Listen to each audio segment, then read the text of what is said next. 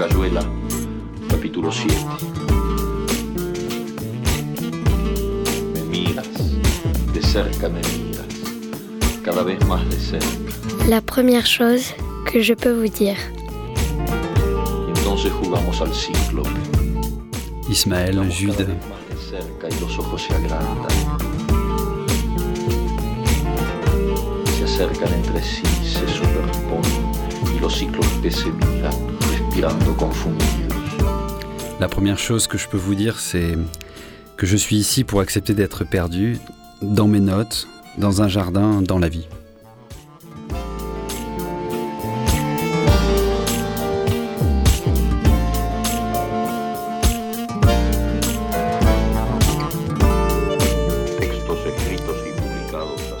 Bonjour à toutes, bonjour à tous. Bienvenue pour cette euh, première émission de la rentrée de la revue radiophonique La première chose que je peux vous dire.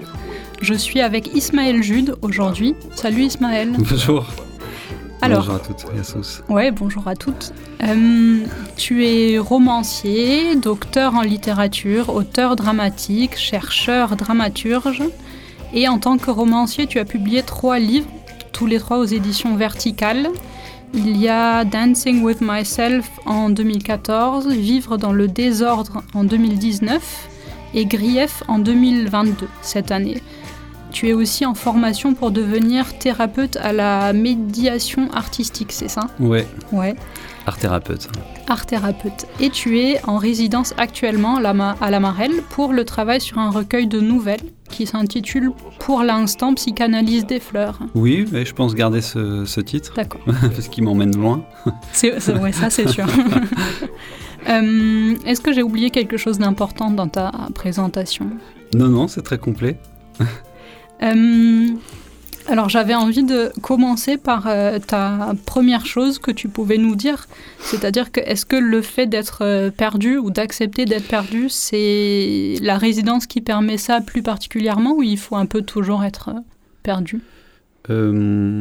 C'est un peu les deux, c'est-à-dire c'est un sentiment que j'ai là ces derniers temps, depuis la mort de mon père notamment en février, et hum, que je pensais euh, explorer euh, dans le projet d'écriture. Et hum, ayant cette résidence, je me suis dit qu'il fallait que je me saisisse de ce temps euh, que j'ai euh, pour moi, pour essayer de faire cette démarche qui est que je me sens souvent perdu dans mes notes. Alors ça, c'est récurrent.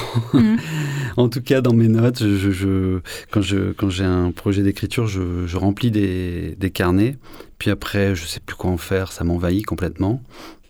Donc c'est un, pre- un premier niveau de sentiment de perte. Euh, et, et donc, euh, une résidence, c'est l'o- l'occasion d'essayer, non pas de se retrouver ou d'essayer de trouver euh, un chemin, quelque chose, mais euh, vraiment, je me suis dit, il faut accepter d'être perdu. Et de fait, comme le, le, projet là de, de texte court, euh, c'est Psychanalyse des fleurs, je me suis rendu compte aussi que face au végétal, ap- après avoir un, peu consulté des, livres de botanique, n'étant moi-même pas du tout ni jardinier, ni, ni, euh, euh, vraiment pas du tout spécialiste euh, des fleurs et, des arbres, je me suis dit que le sentiment face au végétal était un peu quelque chose de l'ordre de la perte aussi, le sentiment d'être perdu. Et hum, je trouve que dans un milieu végétal, un jardin, une forêt, etc., un parc, accepter qu'on est, est soi-même perdu, c'est l'endroit parfait pour la mélancolie, quoi. Finalement, c'est un nom de la mélancolie, hein, ce sentiment d'être perdu. Bah oui. Et euh, moi, j'allais, j'allais demander si c'est nécessaire un peu pour chaque projet d'être euh, perdu ou, ou si c'est spécifique à celui-là. Mais du coup, j'ai l'impression que c'est vraiment spécifique. C'est euh, spécifique à celui-ci, c'est très spécifique à celui-ci, même si le sentiment d'être perdu dans mes notes par, par, par ailleurs, je l'ai un peu, je l'ai un peu ressenti euh, pour, quand j'écrivais Vivre dans le désordre. Mm. Euh, et, et je, je, me suis amusé à le mettre dans le, dans le texte. Il y a un, narrateur qui est lui-même en train d'écrire et qui est complètement perdu, qui sait plus qui sait plus ce qu'il est en train d'écrire et s'il tombe sur une liste de courses, il croit que c'est un poème alors qu'en fait, parce qu'il l'a noté dans son carnet. Donc il y a cet aspect-là qui est, qui est un peu déroutant. Euh, mais qui, voilà, au-delà au -delà du côté comique et de l'anecdote, à mon avis, renvoie aussi un, une, façon, une façon qu'on a d'être dans l'existence, quoi. Pour, enfin voilà, c'est une façon aussi d'être humain. Euh, enfin voilà, ce sentiment d'être perdu. Hmm. Hmm. Et est-ce que tu as souvent plusieurs projets en même temps? Parce que tu dis tu es perdu dans tes notes, mais, mais par contre, tu n'as jamais. C'est les mêmes notes, c'est les mêmes notes pour euh, un seul projet, mais ça part un peu dans, dans, tous les sens. Euh, et il y en a et il y en a trop, et au bout d'un moment, au moment d'écrire, en fait, euh, j'ouvre plus mes carnets. Les carnets que j'ai utilisés, euh, je, les ouvre plus au moment de me mettre vraiment devant mon ordinateur et ah. d'écrire. Euh, et, là, il s'est passé quelque chose de. C'est qu'avant de partir, j'habite Paris. Et avant de venir ici à, Marseille pour la résidence à la Ciotat, j'étais un peu anxieux à l'idée de. comme des objets transitionnels, quoi, comme des mhm. doudous, mes carnets je n'allais pas tous les amener. Enfin, il n'y en a pas non plus 100, hein, mais il y avait beaucoup, il y avait une masse de papier comme ça, donc je pouvais pas les amener. Et j'ai fait un, truc un peu débile, c'est que je les ai recopiés, je les ai retapés. Ah ouais. Pour ne, ouais. Et donc c'est un travail euh, assez fastidieux. fastidieux. Euh, enfin, c'est pas non plus des centaines de pages, hein, mais et du coup, euh, une fois que j'ai ça, ben, je, je, enfin, je n'ai plus besoin d'aller les, les, voir. Ou à de rares occasions, quand je cherche le, une citation. Euh, là, ça, peut arriver si j'ai besoin d'une citation euh, telle qu'elle. Hmm. Euh, donc là, je peux aller retourner, mais c'est, mais sinon, voilà, c'est une masse de, une masse de, notes pour, pour finalement pas, pas les, les consulter telles quelles. Mm. Bah, un peu comme un musicien qui improvise, comme quand tu fais une improvisation, tu as la partition en tête et après il faut l'oublier absolument. Ouais, sauf que mm, mes carnets de notes sont loin d'être des partitions. Ça part vraiment dans tous les sens et je m'autorise vraiment à, bon, enfin, comme malheureusement, je sais pas, je ne veux pas juger, mais comme sont parfois aussi les textes que j'écris, mais ça part vraiment dans tous les sens. C'est pour ça que ça ressemble aussi au végétal. Le végétal, le végétal il, prolifère et il se, il se répand, etc. Il y, a, ce sentiment-là de, de perdre le sens commun, quoi, de, de se perdre soi-même, euh, qui, qui, est déroutant et qui peut-être a une, au bout du bout, a une vertu aussi. Il mm. faut savoir se perdre. Hmm. et accepter d'être perdu. Euh, est-ce que tu peux nous parler justement un peu de ce projet? Parce que là, on a donné des indices, des mais indices, on n'a rien dit de, donc, euh, concret. Le, titre, c'est Psychanalyse des fleurs. Et hum, donc, ce sont des, hum, des, textes courts qui s'apparentent à des nouvelles, mais vraiment dans un, c'est, vraiment dans un sens très, très large. Donc, c'est hum, avec un, avec un peu de psychanalyse, euh, parler du végétal écrire des nouvelles au sujet de l'odorat aussi. Euh, c'est un, donc chaque nouvelle euh, peut être sur un mode différent, un style d'écriture différent, des personnages différents. Pour l'instant, je ne me soucie pas encore de la façon dont je les rassemblerai. Donc, mmh. ça, c'est vraiment des petits fragments qui ont un début, une fin, quand même, fin, parfois. Et donc, je travaille sur la forme courte. C'est la première fois que je fais ça et, euh, avec à chaque fois une expérience olfactive, un contact avec le végétal souvent, et des motifs euh, psychanalytiques. Mm. Donc euh, le, titre donne une idée, enfin un temps soit peu, voilà. Ouais. Bah oui, oui, ça donne une bonne idée déjà. Il me semble qu'au début, c'était censé être un roman, ce projet. Ah, exactement, ouais. ouais. Et, et, en, cours de route, je me suis rendu compte que ça me donnait une plus grande liberté euh, de plus me soucier de la façon dont les, textes que j'ai envie d'écrire euh, se recouperaient, seraient rassemblés. Donc, donc euh, ça m'a vraiment ouvert des possibilités que j'ignorais jusqu'alors, de me dire non, en fait, j'en écris autant que je veux, ce sont des nouvelles. Et hum, alors, il arrivera un moment où peut-être j'essaierai mais j'essaie de repousser cette, ce moment-là hein, où j'essaierai de, de, créer des liens, etc. Ça, ça me vient parfois euh, naturellement. Mm. Mais les textes sont écrits un peu euh, dans, dans, le désordre et en les, en les rassemblant, Et il y a deux, deux types euh, de textes différents. Euh, il y a ce que je vous ai envoyé euh, pour la revue, qui sont plutôt des textes qui sont de l'ordre de l'expérience vécue, d'une expérience qui est l'expérience que moi, en, tant que personne, je, je vis. Donc il y a ces textes-là. Déjà dans ce groupe de textes, il y aurait deux, deux textes différents, mais ça, on va peut-être en parler plus, et plus euh, après.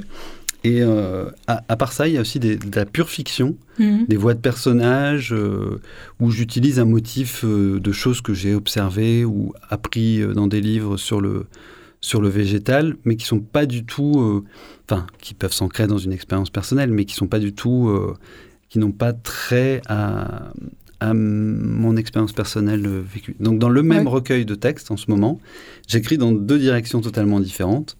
Des choses qui sont de l'ordre de l'auto-analyse, vraiment. L'auto-analyse euh, au sens psychanalytique. Je, m'analyse moi-même, mes propres. Je réfléchis sur mon prénom, sur, euh, sur mon, mon rapport euh, au monde, etc. Mais hum, c'est pas dit à la première personne, à cette nuance près, c'est dit à la mhm. deuxième personne. Donc c'est un, une voix de une voix d'écriture qui s'adresse à, une personne, à la deuxième personne, qui, qui a mon expérience. C'est pas je, c'est tu. Euh, donc il y a ces textes-là, et puis à côté, il y a des textes de pure fiction, euh, voire euh, parfois de fiction un peu qui, vont tendre vers le conte, vers des choses complètement fantasmagoriques, etc. Donc il y, a, une grande diversité de, textes, et et c'est assez plaisant, justement, le, format nouvelle m'a permis de m'autoriser à écrire dans plein de directions différentes. Hmm. Que le roman, euh, euh, en fait, au fur et à mesure que j'aurais écrit, je me serais toujours dit, mais comment je vais euh, faire le saut de, de cette chose que j'ai écrite là à cette autre? Et donc, ça ça, ça, ça, m'a permis ça, ouais. Hmm. Hmm. Est-ce que quand tu commences un projet, généralement, tu as une, une idée assez claire de où tu vas ou tu te laisses euh, guider vraiment par une sorte d'intuition ou tu avances par euh, expérimentation, dans le sens d'expérience Oui, ben, euh, j'ai l'impression qu'on a un élément de réponse déjà. Mais... Oui, on a un élément de réponse. C'est déjà, c'est encore un peu le bordel à l'arrivée dans mes textes. Et c'est comme ça quand j'écris, je, je, je sais vraiment, vraiment pas du tout où je vais. Et quand je le sais, je change complètement d'avis. Euh, ouais, donc, euh, ouais, donc j'accepte d'être perdu dans, dans, le processus créatif. Et j'aime bien l'idée du paysagiste Gilles Clément, mhm. euh, d'un jardin en mouvement. Et un jour, dans une, dans une discussion, c'est pas moi qui ai eu l'idée, mais quelqu'un a dit Ouais, mais en fait, toi, quand tu avances comme un jardin en mouvement, c'est-à-dire que je sais pas vraiment où ça va. Et, euh, et, je vais aussi chercher dans, dans le végétal cette, cette sorte d'affinité mystérieuse comme ça, pas mhm. savoir. En fait, le végétal pousse sans, sans savoir vraiment, je crois. C'est l'impression qu'on a un peu de, de l'extérieur. Enfin, quoique toi, tu n'es plus tellement de l'extérieur, tu t'es beaucoup documenté quand même. Je me suis documenté, mais hum, comme, comme on, le verra peut-être euh, euh, plus tard, euh, je me documente et je et je me documente, mais je un peu comme c'est le même rapport qu'avec mes notes. Ensuite, je n'ai aucune fidélité à ce que j'ai appris. C'est-à-dire que je peux dire des choses en sachant pertinemment.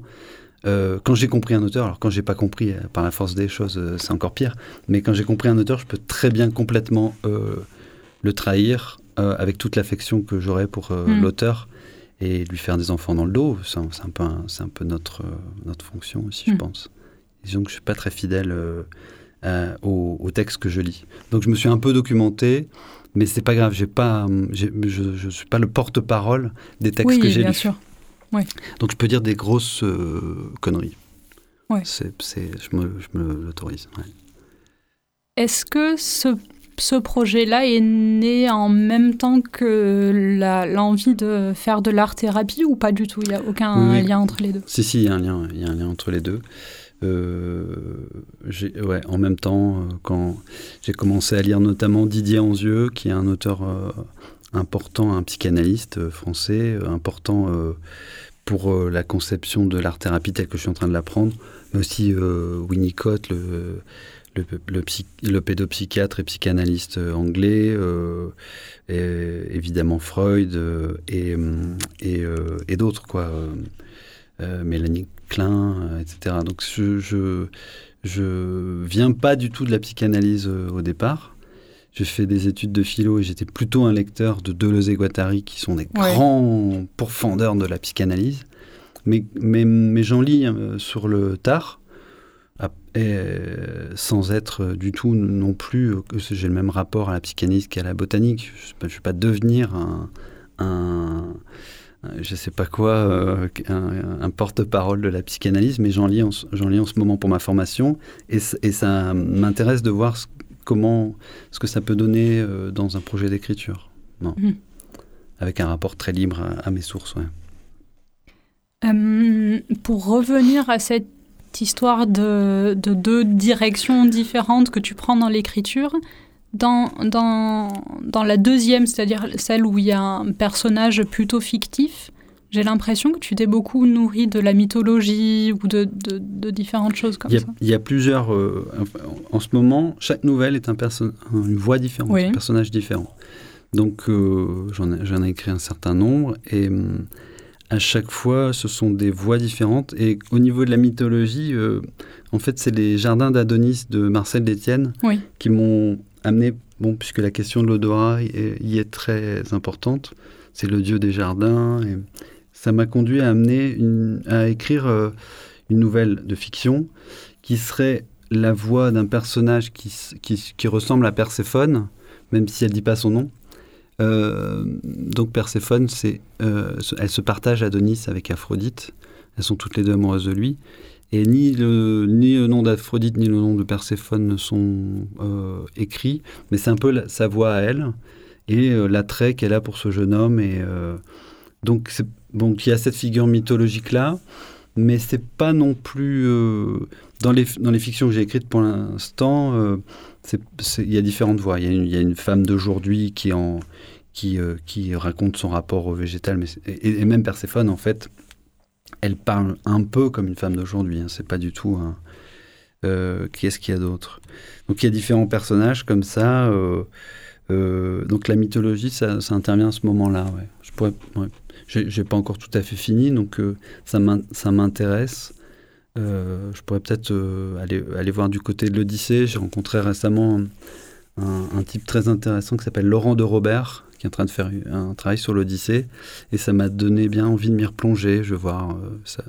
J'ai vu quelques mentions de l'odorat. Je vais voir comment je pourrais les transformer. Mais, mais c'est pas, pas mythologique. c'est pas un projet mythologique. Oui, oui. oui. voilà Mais il y a. Euh, les, je, disais ça plutôt dans le sens où j'ai l'impression que les personnages représentent à chaque fois quelque chose. Est-ce que euh, ils sont issus de d'une impression que j'ai eue euh, soit en visitant des jardins, je, mm. je, suis allé beaucoup à Grasse et, et, et, et, ici à La Ciotat, euh, en réfléchissant, en lisant des choses, en, visitant des jardins, des impressions, euh, des lectures, euh, ça crée une figure, ouais, ça, ça crée Une, une, voix qui correspond à, ce, à cette chose là que univers, ouais, ouais, ouais, exactement, ouais, ouais. Pas forcément une thèse, quoi. C'est pas forcément, j'ai pas un truc à défendre. Oui. Les, voilà, les, les moins bons de mes textes vont être ceux où je vais avoir une idée euh, à défendre en disant voilà ce que je veux dire. Et ça, souvent, quand je les relis, je, suis un peu gêné parce que je vois trop le, côté volontaire d'une démonstration qui. Voilà, ouais, il faut peut-être se méfier des idées en écrivant. Mm. Euh, on va peut-être écouter de la musique. car Alex, dans le studio technique, nous fait danse. donc, euh, on va suivre ce bon conseil.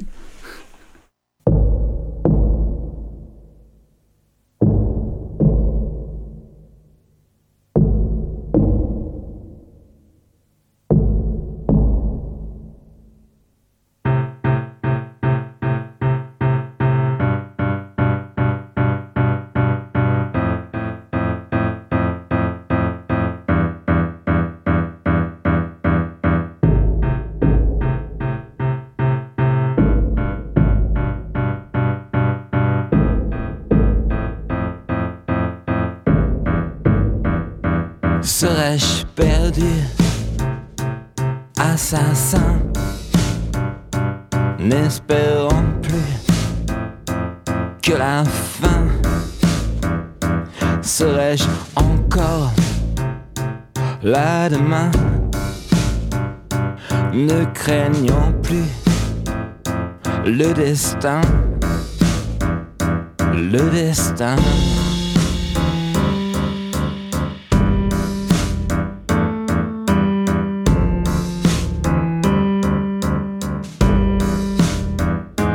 Je me cherche, ne trouve rien. Quelques mots froissés au matin. L'obscurité vient enfin. Un bruit étrange vient soudain. Vient soudain.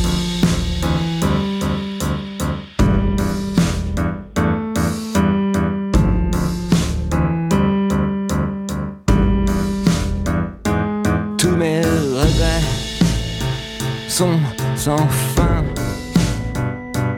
et je n'attends presque rien.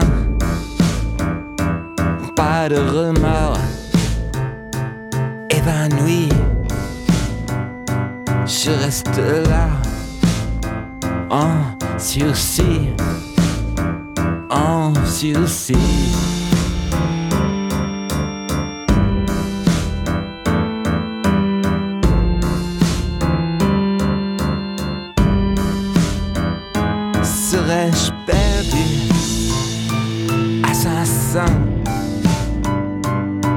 N'espérant plus que la fin.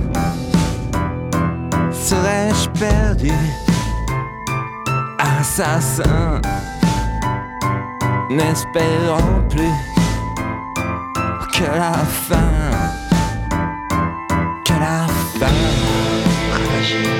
Que la fin. Serais-je perdu?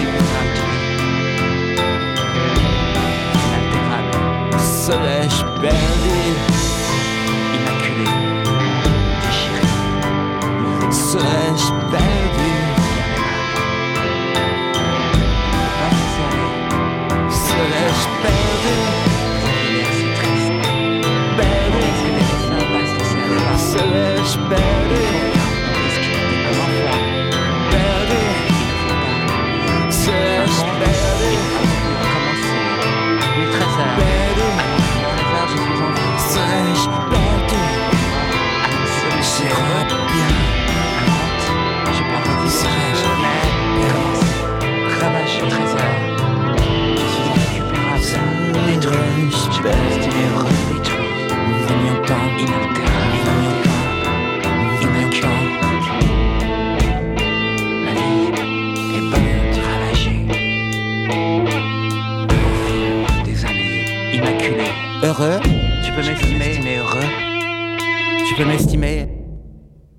Alors, qu'est-ce qu'on vient d'écouter, Ismaël Eh bien, on vient d'écouter Daniel Dark. Est-ce que, à tout hasard, je ne serais pas perdu Puisque c'est inconditionnel. Ouais. Ouais, Daniel Dark, je trouve qu'il y a un bon mélange de mélancolie, comme souvent chez Daniel Dark, et puis euh, ce, ce, ce piano là qui martèle derrière. Ouais, c'est c'est bien, une bonne énergie, euh, une bonne énergie et mélangée à, à cette mélancolie là, c'est un- ça allait bien avec euh, avec ce, ce projet-ci. Ouais, c'était c'était bien raccord. Ouais, il y a un bon raccord entre ta, le titre de ta revue et la chanson aussi. Parce qu'on a Oui. parlé de perte. Ben, c'est ça, bien sûr, bien sûr, bien sûr. Citons l'évident pour une fois. Ouais, ouais. Euh, alors, on va, je vais te poser quelques questions de la revue, ouais. du questionnaire de la revue, qui est donc le, le pendant papier un peu de cette émission, et où on t'a demandé notamment un auteur fétiche. Et donc, les auditeurs qui auront fait attention euh, sauront qu'on l'a déjà mentionné euh, rapidement. Ouais, alors c'est vrai que j'ai pas de fétichisme particulier pour, pour les auteurs en général, pas de culte, pas de vénération, mais hum, il y a, y a des auteurs, il n'y a, pas que celui-là, mais un certain nombre d'auteurs auxquels je reviens volontiers. Et euh, puisqu'il fallait choisir, euh, j'ai dit Gilles Deleuze. Voilà, c'est quand même, c'est quand même un auteur qui m'accompagne depuis un, certain nombre d'années et où, euh, ouais, voilà, où j'aime bien retourner, euh, reprendre un peu de, un peu de ressources. Ouais, reprendre un peu de souffle. Ouais. Il y a des idées particulières qui t'ont beaucoup marqué ou? Ah, bah, ah oui, oui. Alors là, c'est un vaste sujet parce que j'ai fait, j'ai fait une thèse sur Deleuze et Ah. le théâtre. Donc euh, il, Ah oui, il faudrait vrai. plusieurs, plusieurs émissions, mais euh, ouais, ouais. Euh, ouais, donc c'est vraiment un auteur que, que j'ai beaucoup lu et euh, sans être jamais deleuzien. En fait, je pense Mm. que c'est un peu récurrent là dans tout ce que j'ai dit depuis tout à l'heure, mais je me sens pas plus deleuzien euh, qu'autre chose, euh, rien du toutiste, quoi. Mais, mais c'est quand même un auteur que j'ai beaucoup lu, beaucoup fréquenté, qui, qui doit quand même avoir certaines influences parfois que je mesure oui ou non. quoi. Ouais. C'est mieux quand on s'en rend pas compte parce que sinon ça peut être maladroit. ouais. Ouais, peut-être si tu con- continues à pratiquer l'autopsychanalyse, tu vas trouver de plus en plus de résidus. Ouais, sachant On que. Deleuze et Guattari étaient vraiment très critiques Oui, euh, par oui. à la psychanalyse, donc euh, je suis un peu en train de trahir euh, mes, mes euh, pères spirituels là, ouais, en, en travaillant sur la psychanalyse. Mais bon, Guattari était lui-même un psychanalyste qui, qui, a- qui est allé plus loin, en fait, je pense, et on peut voir ça comme ça aussi. Et ils ont un- une sorte d'héritage vis-à-vis de- des auteurs qui critiquent de façon assez, euh, assez euh, véhémente, comme Freud notamment, et, d'autres, quoi. Mais finalement, ils ont... évidemment, on ne critique pas, euh, quand on fait de la philosophie, on ne critique pas d'autres auteurs sans leur être en partie redevable. C'est aussi une façon de, de, gérer la dette, quoi. Mm, C'est une façon d'en parler, quoi. Donc finalement, il y, a chez Deleuze et, aussi chez Guattari euh, un, un- un dialogue avec, euh, avec Freud et, et la psychanalyse. Est-ce que tu as un agacement ou Euh, des agacements? Ouais, je, je peux en avoir euh, plusieurs, mais celui que j'ai retenu, c'est euh, l'expression pas de souci qu'on nous sort euh, un peu partout pour tout et n'importe quoi, surtout pour des choses euh, quand on vous répond pas de souci. Et euh, où vous aviez même pas pensé qu'il puisse y avoir un, Oui. un souci. Et ça remplace euh, je vous en prie qui qui était qui, bon voilà qui avait cette fonction là parfois est-ce que s'il vous plaît machin et ouais pas de souci ah, donc euh, ça veut dire qu'il y aurait pu éventuellement avoir un, un souci.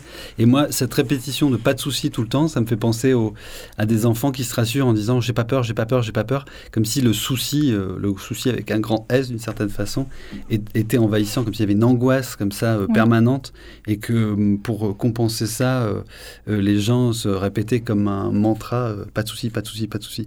Ça installe le souci, justement. Ouais, peut-être. bah, en tout cas, ça, je pense que ça lui, ça, ça le, ça, ça laisse supposer que le souci Ouais. est, ouais, est vraiment très présent. Un peu comme chez les gens qui disent c'est pas méchant. J'ai remarqué en tant qu'étrangère, je remarque Ah oui, des, des formules comme ça. Ouais, Généralement, c'est quand c'est méchant. Ouais, c'est ça. C'est pas méchant, oui, oui. C'est pour se défendre, en fait, quelque chose. On sait très bien. Ouais. Ouais, c'est ça. Ou c'est, je l'ai pas fait exprès, ou des choses comme ça. Alors, si on a besoin de le préciser, c'est, c'est mauvais signe. C'est mauvais signe. Est-ce que tu avais, et on va terminer, je pense, avec cette euh, question, est-ce que tu avais une bonne résolution pour cette résidence? Euh, je suis pas quelqu'un qui prend des, des bonnes euh, résolutions, mais, mais euh, en fait, la réponse à cette question est dans ce que je dis depuis le début. En fait, je suis venu avec le projet d'accepter Ouais. le sentiment de perte, d'accepter d'être perdu. Et à chaque fois que je me sens perdu, au lieu de paniquer, je me dis non, essaie d'accepter pour voir ce que ça donne, y compris dans l'écriture. Euh, et, et voilà, donc ce serait ça une fausse bonne résolution, accepter l'inacceptable. C'est parfait. On a même bouclé notre, Ouais. notre boucle depuis le début. Et donc, il me reste que à te dire euh, merci d'avoir été avec toi. nous. Ouais, merci à toi. Et merci à tous de nous avoir écoutés. Je vous rappelle que la première chose que je peux vous dire passe tous les premiers et troisièmes dimanches du mois sur Radio Grenouille à 10h. Donc n'hésitez pas à revenir euh, nous voir. Me basta cerrar los ojos para deshacerlo todo y recomenzar. Exactamente con tu boca que sonríe por debajo de la que mi mano te dibuja. La première chose que je peux vous dire est une revue radio et papier, dont le titre est inspiré par la première phrase de La vie devant soi, le roman de Romain Gary Émile Ajar. Production Radio Grenouille et La Marelle. Présentation Pascal Jourdana, voix Roxana et Violette. Suivi de production Fanny Pomared à La Marelle et à la technique Alex Papi Simonini.